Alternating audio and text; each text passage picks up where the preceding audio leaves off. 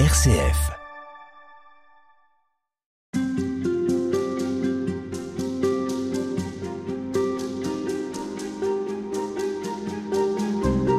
C'est une nouvelle traduction de l'évangile de Marc que vous proposez dans votre livre paru aux éditions du Cerf, frère David Marc d'Amonville. Bonjour. Bonjour.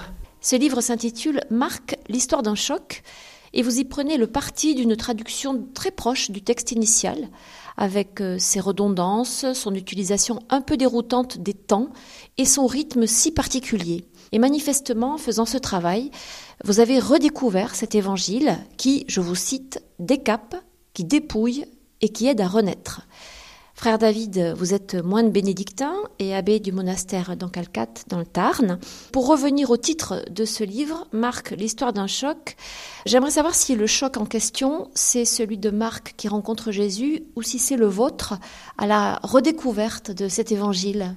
Je pense que c'est plutôt le choc que transmet Marc. C'est-à-dire que mon choc à moi, il est rétrospectif parce que moi je sors de l'évangile de la liturgie qui nous endort, celui qu'on entend à la messe et puis qui nous fait ni chaud ni froid parce qu'on a l'impression de connaître l'histoire. Et la lecture de Marc, ça n'est pas non plus un choc qui vient tout d'un coup, c'est une quinzaine d'années de retraite que j'ai pu prêcher à droite et à gauche et donc d'un travail, le travail très obstiné du moine le moine fait sa lecture tous les matins, une bonne heure avant la messe, et c'est un travail de grande patience. Mais c'est paradoxal, mais c'est à cause de ce temps passé, très long, très durable, que le choc peut advenir. Il faut vraiment creuser, descendre dans la patte du texte pour retrouver quelque chose. Pour des auditeurs qui ne sauraient pas ce qu'est un évangile, à qui on expliquerait quelle est la place de celui de Marc, qu'est-ce que vous diriez? Je dirais que Marc est l'inventeur de l'Évangile. C'est le premier des récits qui racontent Jésus 20 ans ou 25 ans ou plus après sa mort. Mais c'est vraiment le tout premier récit qui accumule une trame narrative, l'histoire de Jésus. Jusque-là, on n'a eu que les lettres de Paul, mais l'allusion est lointaine. Avec les lettres de Paul, ben, on ne sait pas très bien ce qu'il a fait, ce Jésus, sinon qu'il est mort, qu'il est ressuscité, mais c'est bien mystérieux. Et donc le récit de Marc, c'est un récit qui vient longtemps après, 20 ans c'est long, mais Marc était un tout jeune homme quand le Christ est mort, peut-être même qu'il n'a connu que Pierre et pas le Christ le premier évangile dans la chronologie de ces récits qui racontent la vie publique de Jésus, mais le deuxième dans le Nouveau Testament, après l'évangile selon Matthieu. Oui, c'est l'évangile de Matthieu qui a la première place pour de multiples raisons. Hein. Matthieu est un apôtre, Marc n'est pas un apôtre. Matthieu commence son texte par ces mots extrêmement forts livre de la Genèse de Jésus-Christ. Donc c'est le premier.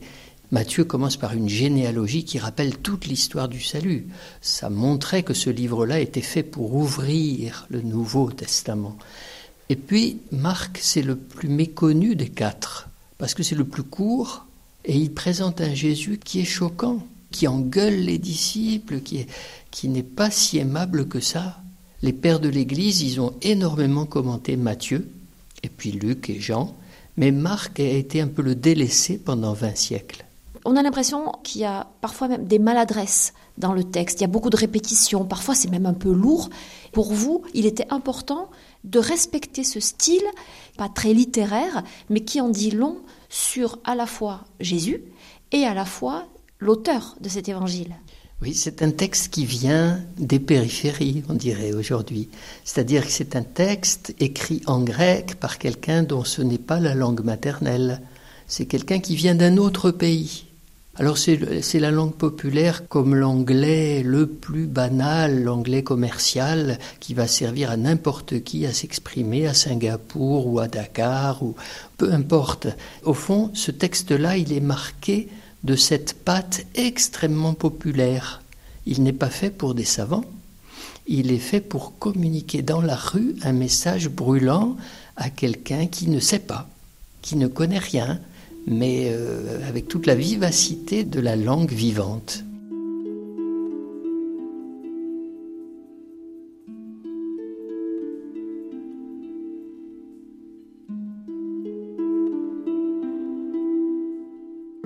Frère David, euh, on va pas faire une étude de ce texte du début jusqu'à la fin, mais nous avons choisi un certain nombre de thématiques, vous les avez choisies d'ailleurs, qui reviennent régulièrement dans le texte de Marc et qui vous ont semblé assez significatifs de euh, la façon dont ce texte est écrit.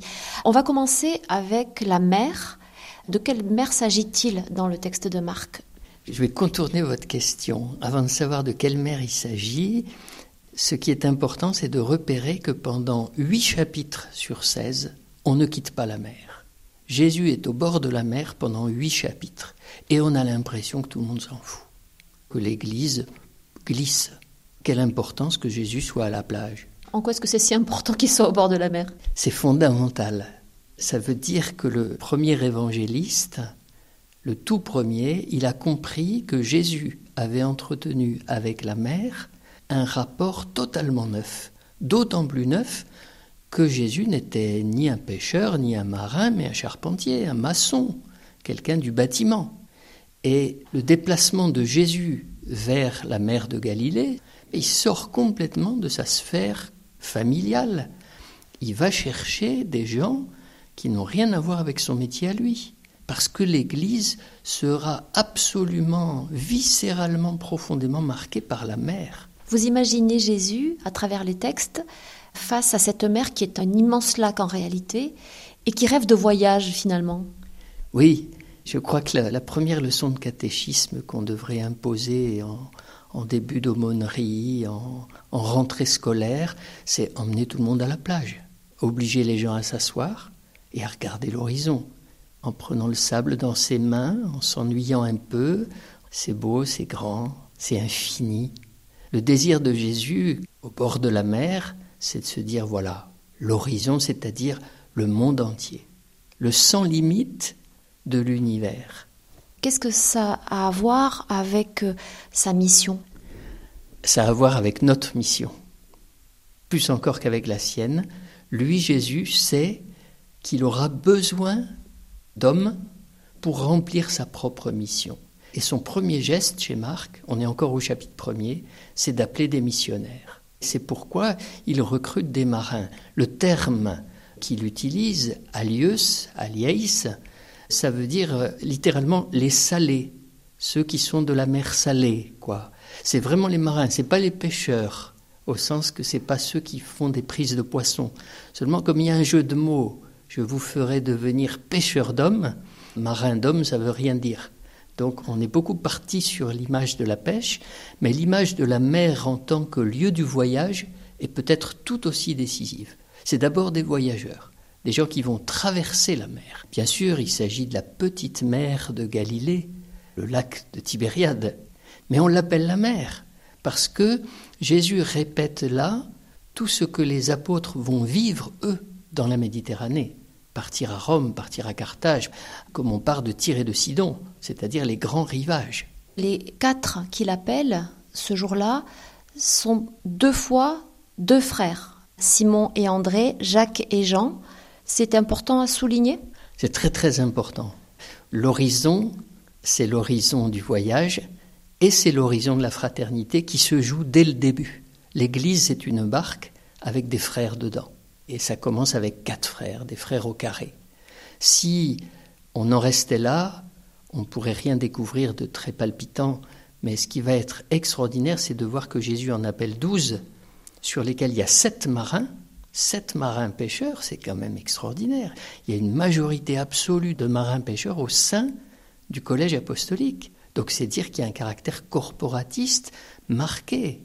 L'autre dimension fondatrice, c'est qu'il appelle aussi, et c'est le cinquième, Matthieu. Matthieu, c'est un publicain, c'est un banquier, un type en costard, en cravate, avec des belles chaussures, qui va avec les Romains, qui va avec les grands de ce monde, qui est un trafic en argent, qui est vraiment la pourriture absolue vue du petit clan corporatiste des marins pieux, puisqu'on voit qu'ils vont à la synagogue, sont des gens observants. Et le cinquième, c'est un type totalement différent. C'est-à-dire que la fraternité ne peut pas rester clanique et corporatiste. Et ce n'est pas une fraternité qui répond seulement aux liens du sang. Voilà, elle est forte comme celle des liens du sang, mais elle doit absolument faire exploser tout ça. Ces hommes, une fois qu'ils les appellent, bah, ils se lèvent, ils le suivent, ils quittent tout. Ils n'ont aucune liberté, il les a fascinés, il les a complètement euh, hypnotisés. Sûrement pas, sûrement pas. Il va essayer de les rendre libres, mais il les fera passer de cette fascination à une vraie liberté, et pour ça il y aura le choc, il y aura le désarroi, il y aura les questions, le mystère Jésus, la croix bien sûr. Certainement que Jésus a une personnalité fascinante, mais on n'en reste pas là.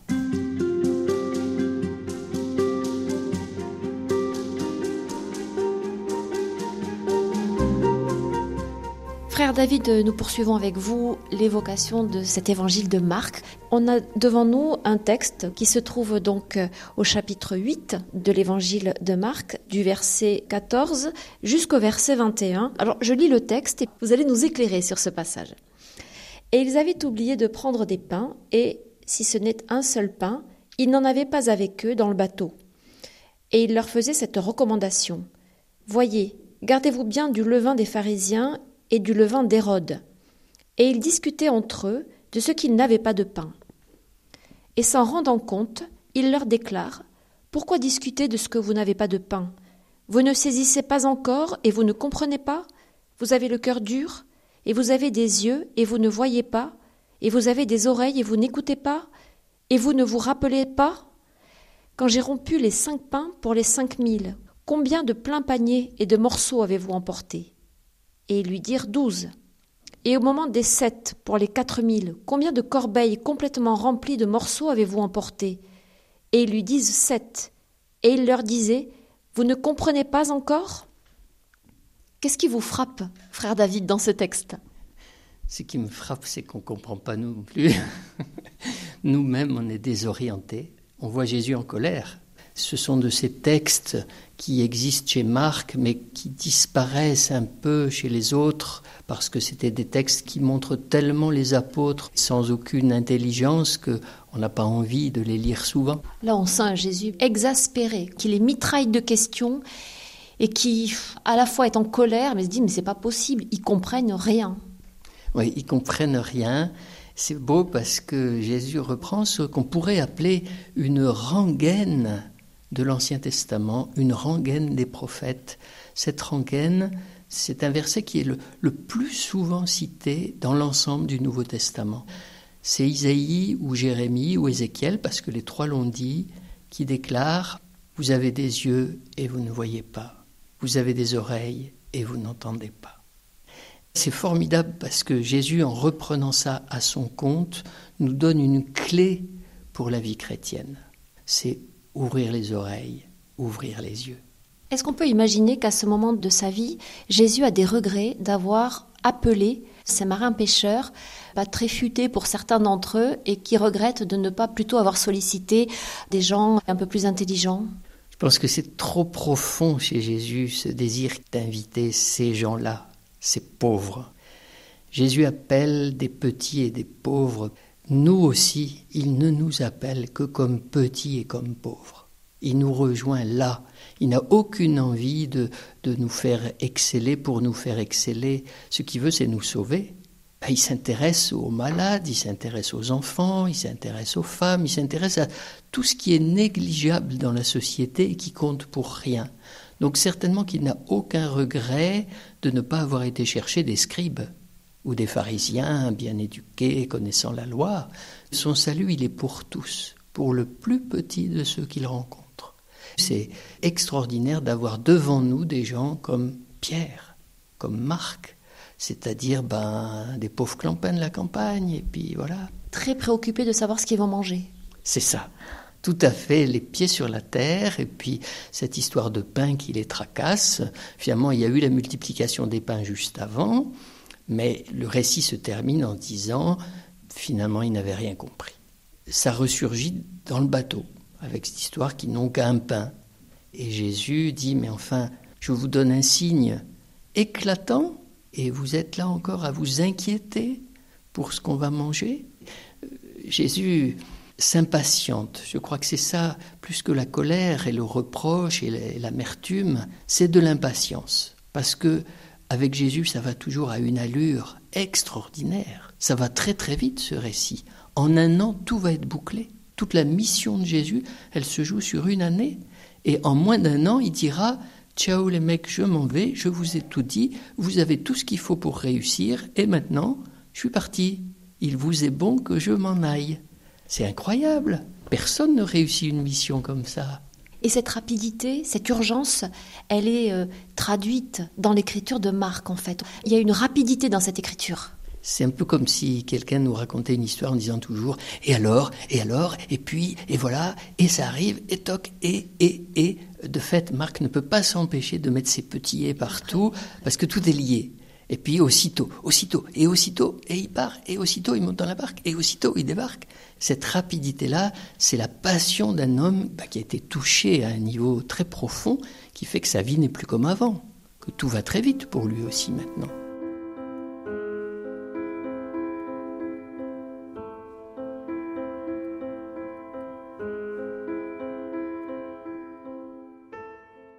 Vous appelez le texte qu'on va évoquer maintenant au chapitre 8, versets 27 à 33, la grande engueulade de Césarée, parce qu'en en fait, il n'y a pas d'autre mot. Jésus engueule Pierre copieusement. C'est un verbe, je n'ai pas osé moi-même le traduire par engueuler, hein, ce verbe grec epitimao. Pourtant, c'est vraiment l'équivalent. Marc l'emploie très souvent à propos de Jésus et de Pierre face à Jésus. Et donc, la grande engueulade de Césarée, c'est l'espèce de contresens absolu où Pierre répond à Jésus qui lui demande Mais que disent les gens de moi et, vous? Qui suis-je pour vous? On sait que c'est le cœur de l'évangile. Chapitre 8, c'est l'articulation. J'ai dit qu'il y avait huit chapitres au bord de la mer, et puis après, il y a la montée à Jérusalem. Voilà. Au chapitre 8, on est vraiment à la jointure. Et alors là, il y a un mot-clé que va employer Pierre, qu'on n'a jamais entendu dans l'évangile de Marc, sauf dans le titre. Évangile de Jésus Christ. Ce mot Christ, on ne le connaît pas dans l'Évangile. Mais quand Jésus demande à Pierre, qu'est-ce que vous dites? Qui suis-je? Il dit, tu es le Christ. Et là, Jésus se fâche et on s'engueule très fort parce que le Christ, dans l'esprit des Juifs du premier siècle, le Messie, eh ben, c'est tout autre chose que ce que Jésus va révéler. C'est un Messie royal, un Messie guerrier, un politique, quelqu'un qui va chasser les Romains, qui va enfin rétablir le royaume d'Israël. Donc le contresens est total. Jésus ne peut rien espérer de ce mot-là. C'est pour ça qu'on l'a jamais entendu ce mot. Et pourtant, le reste de l'évangile va nous montrer, ben oui, il va être le Christ, le Messie, mais d'une toute autre façon. Alors là, est-ce que ça n'est pas Jésus qui ne comprend pas? Il devrait se réjouir que Pierre soit si euh, éclairé pour une fois et qu'il dise vrai. Le Jésus de Marc, il est aussi surprenant parce que il découvre sa mission au fur et à mesure. C'est pas le Jésus de Jean, le Verbe de Dieu, le Fils de Dieu qui arrive avec tout dans la tête, connaissant toutes choses. Non, il a des dons extraordinaires, le Jésus de Marc, mais il se laisse révéler sa propre mission dans l'attente de ceux qu'il rencontre. Le lépreux qui se met à genoux devant lui, qui lui dit qu'il peut le guérir. Et Jésus aura cette phrase si souvent, ta foi t'a sauvé. C'est-à-dire, euh, bah, c'est toi qui l'as fait, ce, ce miracle. C'est pas moi. C'est toi qui y as cru. Et il en est tout étonné. Pareil avec la femme, euh, la syrophénicienne, une femme étrangère qu'il rencontre euh, au chapitre 7. Donc, il est allé en pays étranger, et il y a une femme, une étrangère, qui vient lui demander de guérir sa fille. Et Jésus, ben, c'est un juif. Qu'est-ce que vient faire cette étrangère? Pourquoi elle a confiance en moi? Qu'est-ce que je peux lui apporter, moi le juif? Cette femme lui dit, mais tu viens de donner du pain à tout le monde, là, tu, nourris tes enfants, laisse-moi des miettes. Je me contenterai des miettes. Alors Jésus fond en larmes, là. Parce qu'il se dit, mais cette femme a une foi plus grande que la mienne, si elle est prête à s'intéresser aux miettes, elle a tout compris. C'est ça que les grands disciples n'ont pas compris, les apôtres n'ont pas compris, c'est que les miettes étaient dignes d'intérêt. En attendant, Pierre en prend pour son grade. Et là, on assiste à une scène très humaine où quelque chose de la divinité de Jésus et une révélation concernant sa mission est, donnée, et en même temps, ça se fait d'une manière presque prosaïque, avec des mots très durs, et on imagine la scène entre ces hommes qui, bah, qui se, disputent, quoi, pour parler poliment. Oui, parce que Jésus va traiter Pierre de Satan, arrière Satan. Attends, loin de moi. Tu es une tentation pour moi. Il faut se rappeler les tentations. Qu'est-ce que c'est une tentation? Bah, C'est me parler de gloire, de pouvoir, de politique, de puissance, alors que je suis venu pour révéler le vrai Dieu, et le vrai Dieu, il n'est pas là. Et donc, euh, le rapport s'inverse, et Jésus va prendre à témoin les autres disciples, et puis la foule, en disant, attendez, soyons bien clairs, si vous voulez me suivre, il faudra porter sa croix. C'est la première fois qu'on entend parler de la croix dans l'Évangile, et à mon avis, parce que l'actualité a mis la croix au centre avec des, des, esclaves qui ont été crucifiés sur le long des routes et que tout le monde a vu ça. C'est comme on a lu le journal, on sait ce que c'est que la croix. Et Jésus emploie cette image pour dire me suivre, c'est porter sa croix. Il prend à témoin tout le monde pour dire voyez, ceux-là, ils veulent me suivre. Eh bien, ils vont en baver.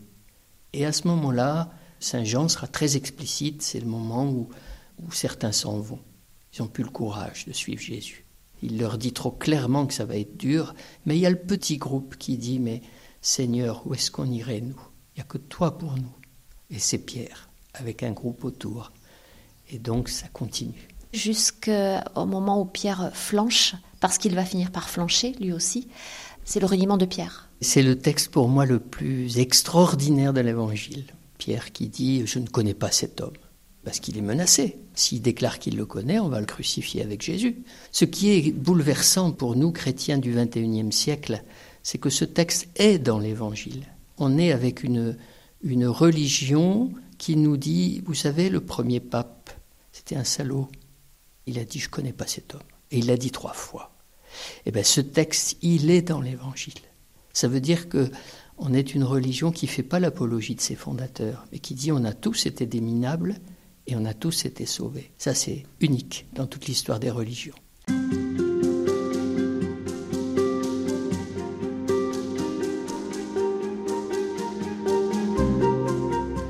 Après le thème de la mer, après des disciples qui ont peu de difficultés à comprendre ou parfois même qui comprennent trop vite, frère David, nous allons nous intéresser aux femmes telles qu'il en est question dans l'évangile de Marc, que vous avez donc traduit d'une façon un peu nouvelle, en commençant par euh, une scène très connue qui est la scène de la femme impure. Je vous laisse nous raconter cette scène. Oui, ça commence comme une scène de foule, de bousculade. En fait, on ne s'intéresse pas à cette femme impure. C'est plutôt un chef de synagogue dont on connaît le nom, un certain Jaïr, qui est là et qui vient chercher Jésus pour aller guérir sa fille qui est mourante. Une petite fille dont on apprendra qu'elle a 12 ans. Mais pour l'heure, Jésus est dans la bousculade. Et puis une femme arrive par derrière, par derrière, et Marc euh, nous fait entrer dans son raisonnement. Il nous dit que cette femme-là, ça fait des années, des années, elle a tout dépensé en médecin, en charlatan, et elle a des pertes de sang.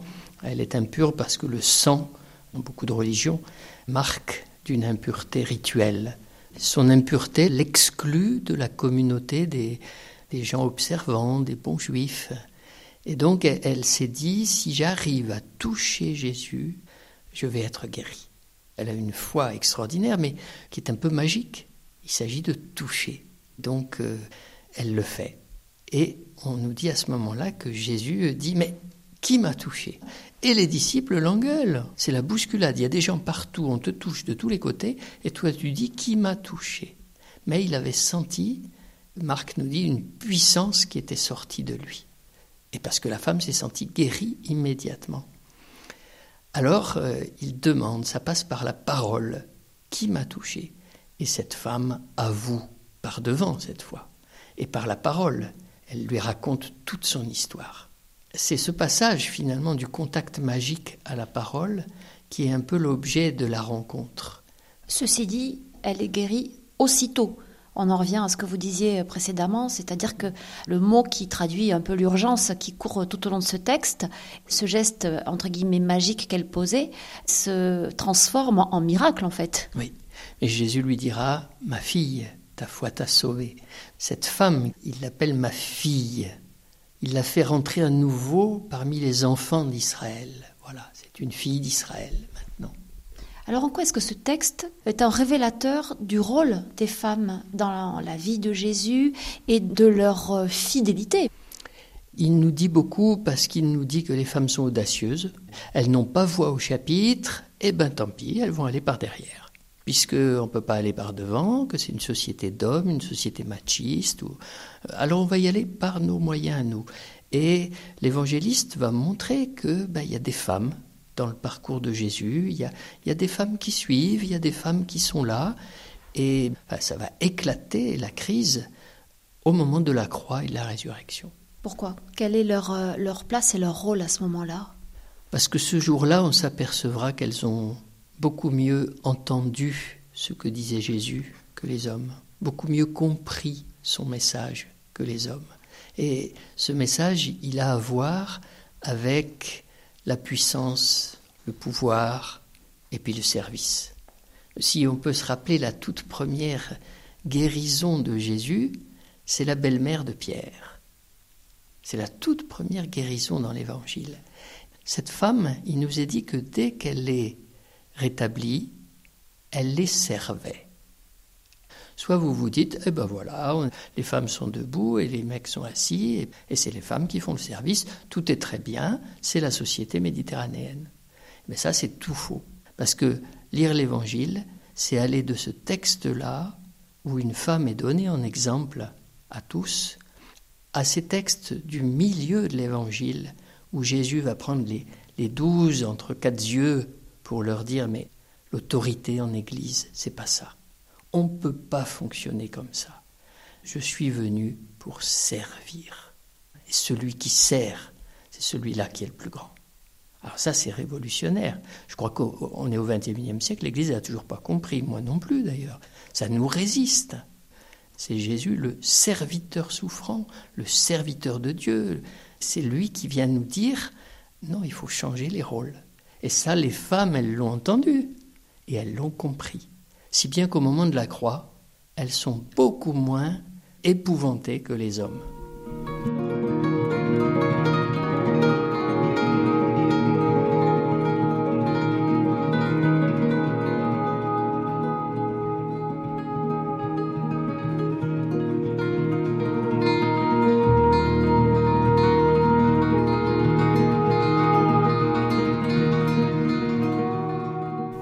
La croix, il y a donc ce texte du chapitre 15, euh, verset 40. Or, il y avait aussi des femmes qui observaient de loin, et parmi elles Marie-Madeleine et Marie, la mère de Jacques le Petit, et de José et Salomé. Ce sont elles qui le suivaient et le servaient quand il était en Galilée. Et encore beaucoup d'autres qui étaient montées avec lui à Jérusalem. Ces femmes sont là, elles sont loin, elles se tiennent loin, mais elles sont là, et c'est celles qui, depuis longtemps, suivez et servez Jésus. Luc ira même jusqu'à nous dire une autre tradition. Celles qui avaient de l'argent avaient mis leur, caisse au service du groupe de Jésus et des apôtres. C'était beaucoup moins évident pour des femmes de se mettre en route que pour des hommes dans une civilisation où la route c'est celle des dangers du voyage, on n'est pas en sécurité. Bon, ces femmes ont quand même suivi Jésus jusqu'à la croix et au moment de la croix, il n'y a plus qu'elles tous les disciples ont lâché, ils sont partis, comme Pierre. Juste après Pierre, on nous dira que tout le monde est parti. Donc les hommes ont dit et ont compris que c'était le dernier mot. Elles, elles n'ont pas dit leur dernier mot, vous écrivez ça dans votre livre.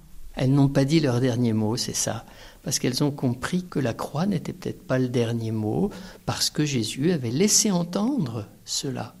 Dans leur être de femme, il me semble, et de mère aussi, pour certaines, il y avait ce jaillissement de la vie, cette capacité de donner la vie, cette assurance que donne le fait d'avoir donné la vie à d'autres. Elles savent que la vie, ça se donne et que c'est pas quelque chose qu'on possède uniquement pour soi. Elles ont beaucoup mieux que les hommes compris qu'il y avait encore un espoir possible. C'est pour ça que Jésus se montre, après sa résurrection, tout d'abord à une femme oui, je pense que ça fait partie de, sa pédagogie à lui aussi. Sa pédagogie, c'est un grand mot, hein, mais pour Jésus, il fallait que la résurrection passe par les témoins les moins recommandables, ceux qui avaient le moins de poids juridique dans la société d'Israël.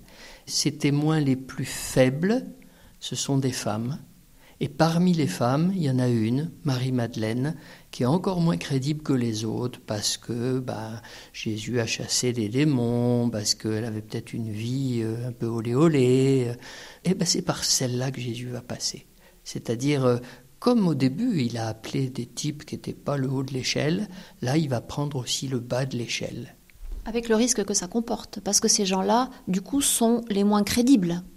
Les moins crédibles, mais ça nous dit exactement ce qui est en jeu, la foi.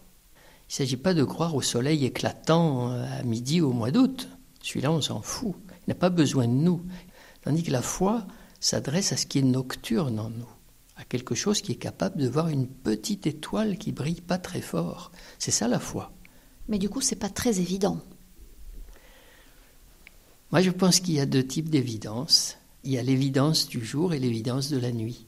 On a peut-être oublié que la nuit avait quelque chose à nous révéler, que la faiblesse a quelque chose à nous dire, que tout ne s'arrête pas quand on s'endort. Ben, nous sommes un peu des Grecs, euh, au sens d'héritiers de la lumière et tout ça. Tout ce qui brille nous attire. Alors, aujourd'hui plus qu'hier, mais tout ce qui brille n'est pas or. Je crois que les grandes découvertes ont lieu la nuit.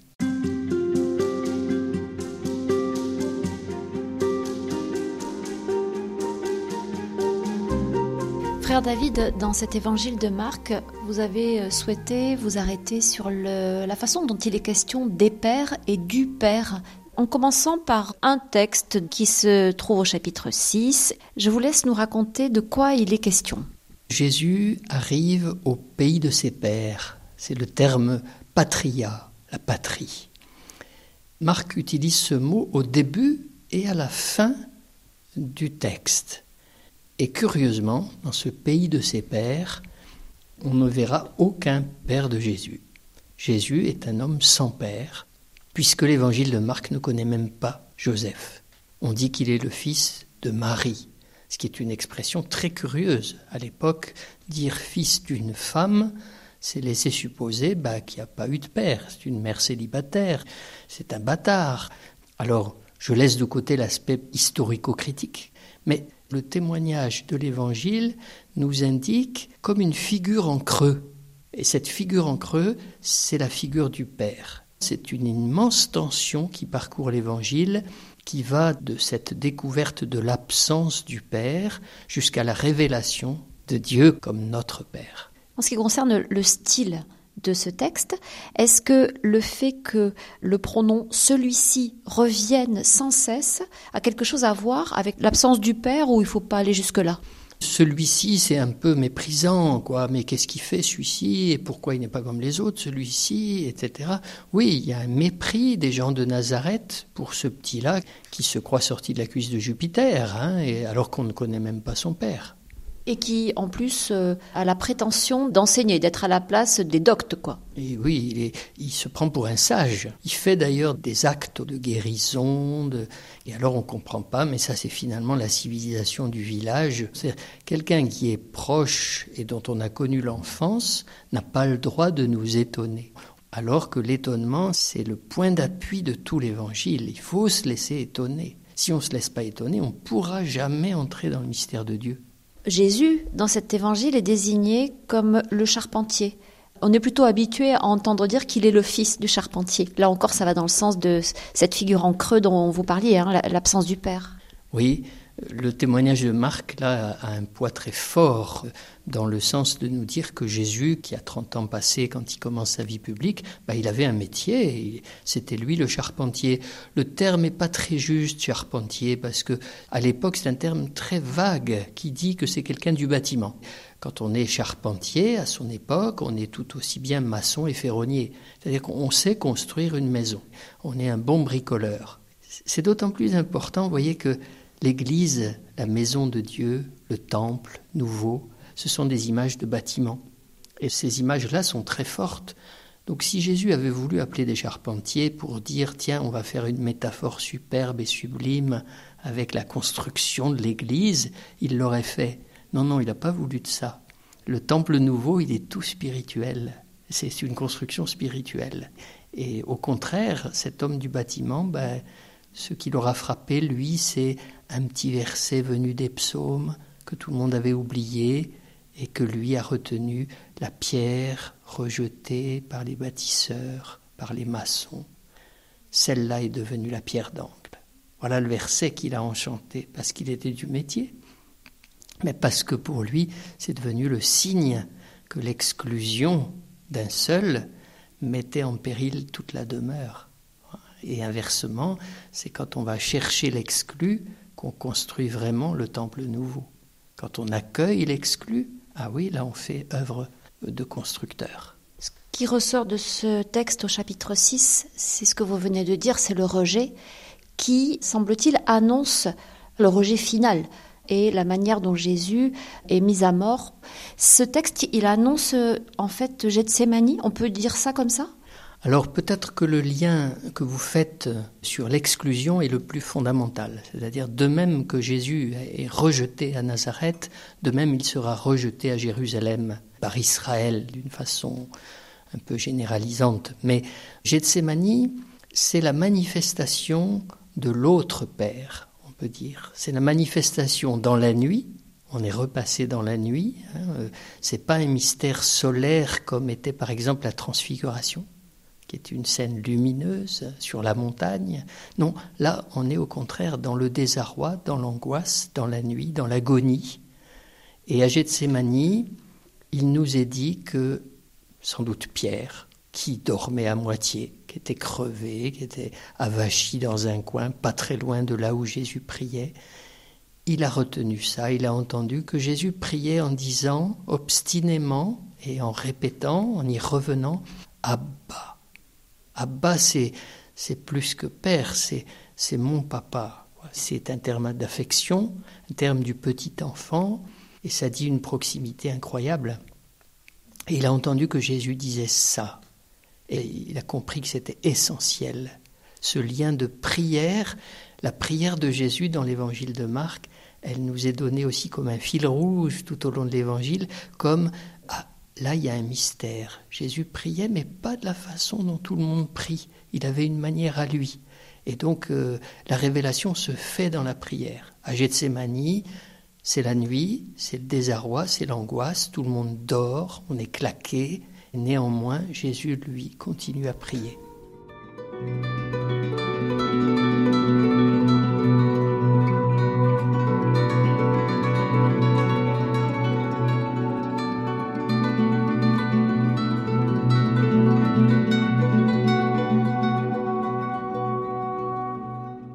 Cette prière, il y a quand même quelque chose. il y a quelque chose du désespoir, non? Il prie, mais en même temps, euh, cette façon de s'adresser à, ce Père céleste, est-ce que c'est pas aussi une manière de, de laisser éclater son angoisse, sa peur, euh, comme quelqu'un qui sait qu'il va mourir? Parfois, le dernier mot d'un mourant, c'est d'appeler sa mère. Oui, c'est quelque chose que j'ai vu même au monastère, un très vieux frère qui appelle sa mère euh, dans les derniers moments.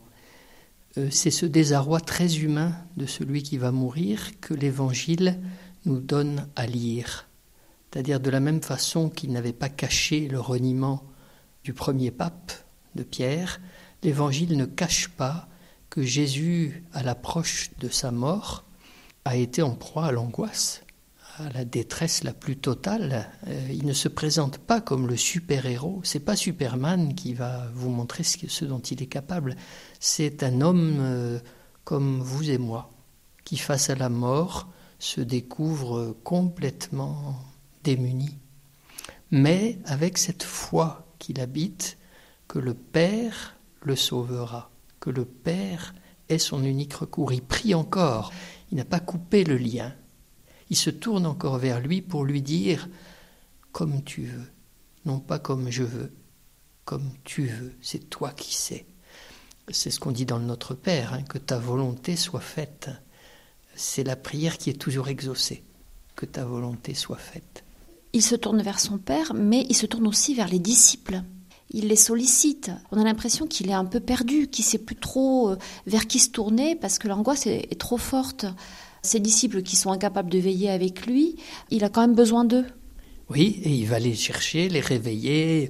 Marc nous dit qu'il y a trois allers-retours entre la solitude et les disciples. Et puis, alors il trouve les disciples en train de dormir, il les secoue, il leur demande de veiller, et puis il retourne à la prière, et puis il s'endorme encore.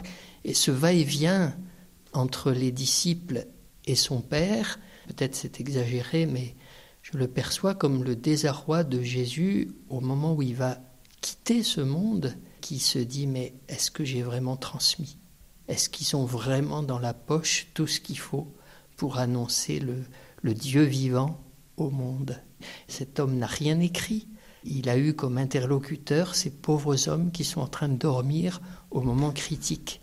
Et il faut qu'ils s'en aillent. Quand la passion va commencer, ben, les disciples auront fui. Elle est terrible cette scène, et puis la façon dont Marc la, la relate, on a quand même l'impression que c'est un fils qui est abandonné par son père. quoi. Qu'est-ce que c'est que ce père qui livre son fils comme ça et qui le laisse mourir?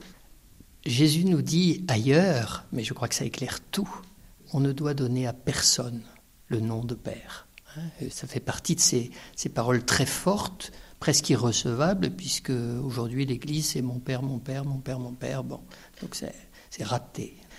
Qu'est-ce que c'est que la paternité? C'est transmettre la liberté. L'acte essentiel de la paternité, c'est dire à son fils Tu es libre. Mais pas libre style Je m'en fous, fais ce que tu veux. Non, non, non, non, non.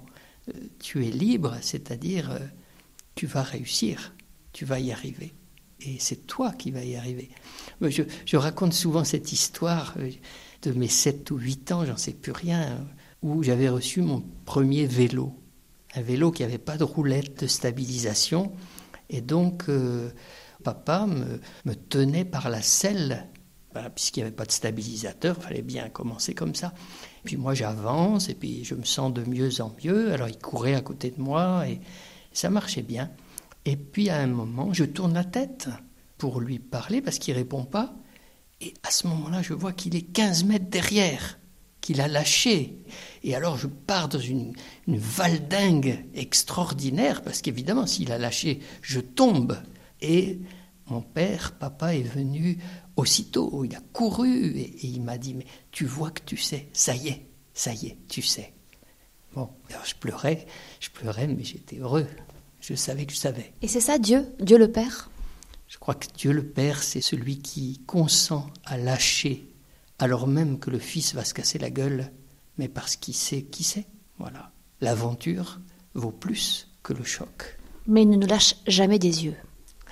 Non, il est là et il court. La résurrection est là aussi. Il relève le Fils qui est tombé aussitôt.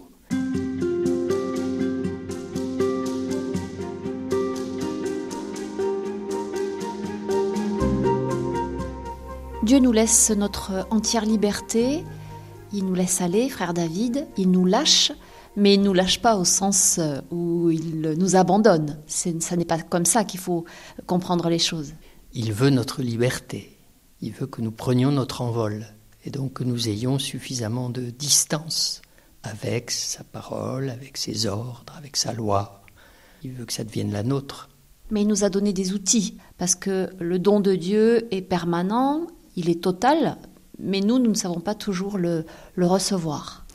Oui, et je crois que Jésus nous donne une espèce de clé de ce don de Dieu quand il nous raconte les paraboles. La plupart des paraboles de Jésus ont trait à l'histoire de quelqu'un qui donne. Et ce quelqu'un qui donne, c'est le Père. Avant de continuer, rappelez-nous ce qu'est une parabole. Mais ce sont les petites histoires que raconte Jésus qui s'impriment dans la tête parce que c'est des histoires toutes simples, venues de la vie courante et de l'observation de la nature. Euh, donc ce sont ces paraboles du fils prodigue, du, bon samaritain, du semeur. Elles sont surtout très fréquentes, les paraboles, dans l'évangile de Matthieu et de Luc.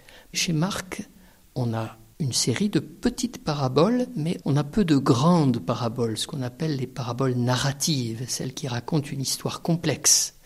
Et en fait, chez Marc, on n'a que deux grandes paraboles. qui présente des, des ressemblances, des analogies tout à fait frappantes. C'est le semeur au début de l'Évangile, une histoire de blé, et puis à la fin, les vignerons homicides, une histoire de vigne, le pain, le vin, le blé, le raisin. Et à chaque fois, un domaine planté, un domaine semé. Ça, c'est le don de Dieu. Dieu a donné quelque chose qui produit du fruit. C'est l'expression biblique qui revient constamment dans ces paraboles, produire du fruit. La graine, la semence ou bien le plant de vigne produit du fruit ça produit du fruit, mais il y a un problème. C'est-à-dire que l'homme a, des difficultés soit à recevoir ce fruit correctement, euh, soit à en faire quelque chose qui le conduise vers plus de vie, vers la vie. Oui, je pense que dans le parallèle entre le semeur qui est au chapitre 4, les vignerons homicides au chapitre 12, c'est-à-dire au début de l'enseignement de Jésus, à la fin de l'enseignement de Jésus, on voit la progression du don de Dieu. Le don de Dieu, faut d'abord le recevoir. C'est toute la problématique du semeur. Comment on reçoit le don de Dieu? Ah, c'est par les oreilles, parce que c'est une parole.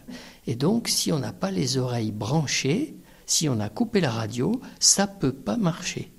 Donc, euh, la première condition du chrétien, c'est d'ouvrir les oreilles. Parce que là, Jésus, c'est le Verbe de Dieu, la parole de Dieu.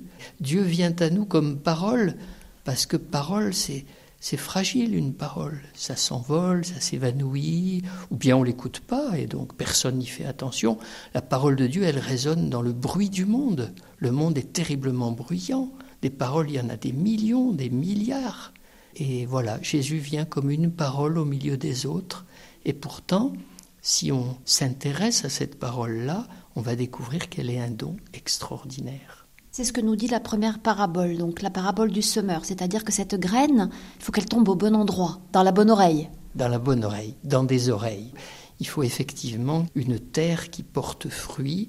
Cette terre, bah, c'est notre cœur, c'est notre intelligence, c'est notre être en tant qu'il est à l'écoute de la parole. Le risque, évidemment, bah, c'est tout ce que raconte la parabole du semeur, c'est que le don tombe à côté. Il tombe euh, sur la pierre, il tombe sur le chemin, et, là, il ne produit pas de fruits, parce que c'est, ça ne marche pas. Ce qui est fabuleux avec le don de Dieu, c'est que ce don est capable de lui-même de germer, de produire l'épi et de se transformer complètement. Il n'y a pas grand-chose à voir entre le, petit grain de blé qu'on met en terre et puis l'épi qui va redonner au centuple ce qui a été sommé. Et puis il y a donc cette parabole des vignerons euh, homicides. Qu'est-ce que ça raconte? Les vignerons homicides, c'est l'histoire du maître de la vigne qui a planté une vigne et puis il s'intéresse au fruit qui a été produit parce qu'il est quand même le propriétaire et alors il envoie un, un messager pour demander une part des fruits de la vigne. Et les vignerons refusent, renvoient le messager les mains vides. Alors il en renvoie un autre, et celui-là, il le bat, il le, il le renvoie avec les vêtements déchirés, voilà. Le troisième, il le tue. Et alors, le maître de la vigne dit, moi j'ai plus personne, j'ai plus que mon fils, je vais envoyer mon fils, ils respecteront mon fils. Et ce fils, c'est Jésus, et non seulement ils ne le respectent pas, mais ils disent Celui-là est l'héritier, tuons-le, et le capital sera à nous, l'héritage sera pour nous. Donc là, on voit le drame du don de Dieu. C'est quand l'homme, au lieu de lui faire produire du fruit pour le, le rendre encore plus productif, il l'a en quelque sorte confisqué. Et au prix de la mort de l'héritier, de la mort des messagers, on fait taire tous ceux qui, qui viennent les mains vides réclamer un peu de fruits.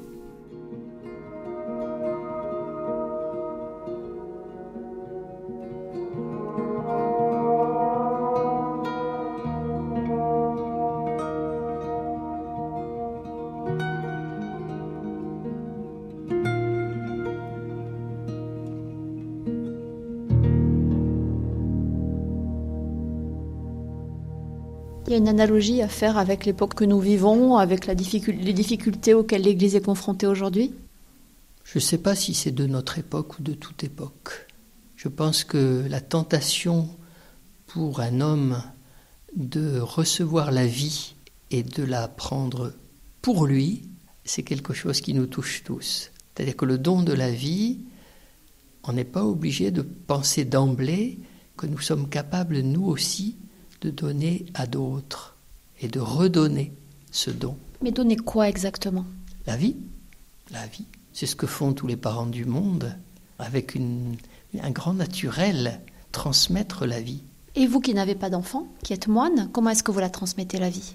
Ben, Je pense que c'est, c'est quelque chose qui est spirituel, c'est vrai.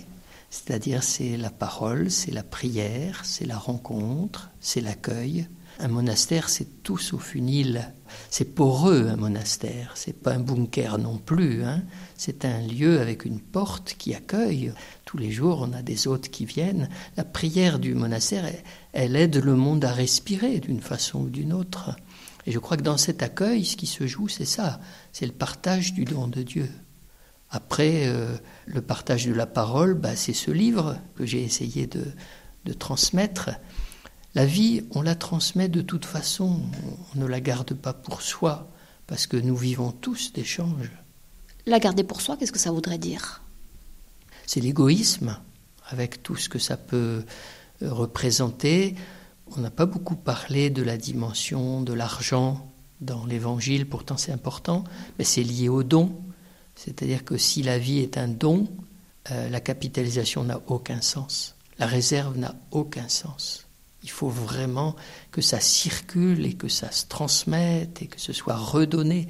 Le don de Dieu, c'est un don qui se redonne constamment, qui est constamment en train de, euh, de retenter l'aventure de la germination dans d'autres terres, dans d'autres lieux, d'autres époques. Mais comment est-ce qu'il faut comprendre le fait de, de, donner sans cesse, de transmettre ce qu'on a, sans se vider soi-même de, de, sa substance et de sa propre vie Est-ce qu'on n'en meurt pas au bout du compte? Peut-être, mais c'est pas mal. Euh, ça me rappelle une phrase que disait mon précédent père abbé, père André Jean, il disait oui, je ne sais pas de qui il le tenait d'ailleurs, mais disait Bien vieillir, c'est gagner en transparence ce qu'on perd en couleur. Alors pour moi qui suis peintre et qui aime la couleur, je comprends que ça veut dire vieillir, gagner en transparence, mais ça veut dire qu'on a, on a laissé partir tout ce qui était si personnel, mais on est devenu un peu plus transparent au don de Dieu. Ça circule par nous. C'est ça l'art du vieillard peut-être aussi, c'est que ça passe à travers lui, peut-être par un regard, peut-être par une présence, mais une présence qui dit plus que lui-même, qui dit quelque chose de Dieu qui a donné, de Dieu qui est présent, de Dieu qui fait attention, de Dieu qui prie, qui veille.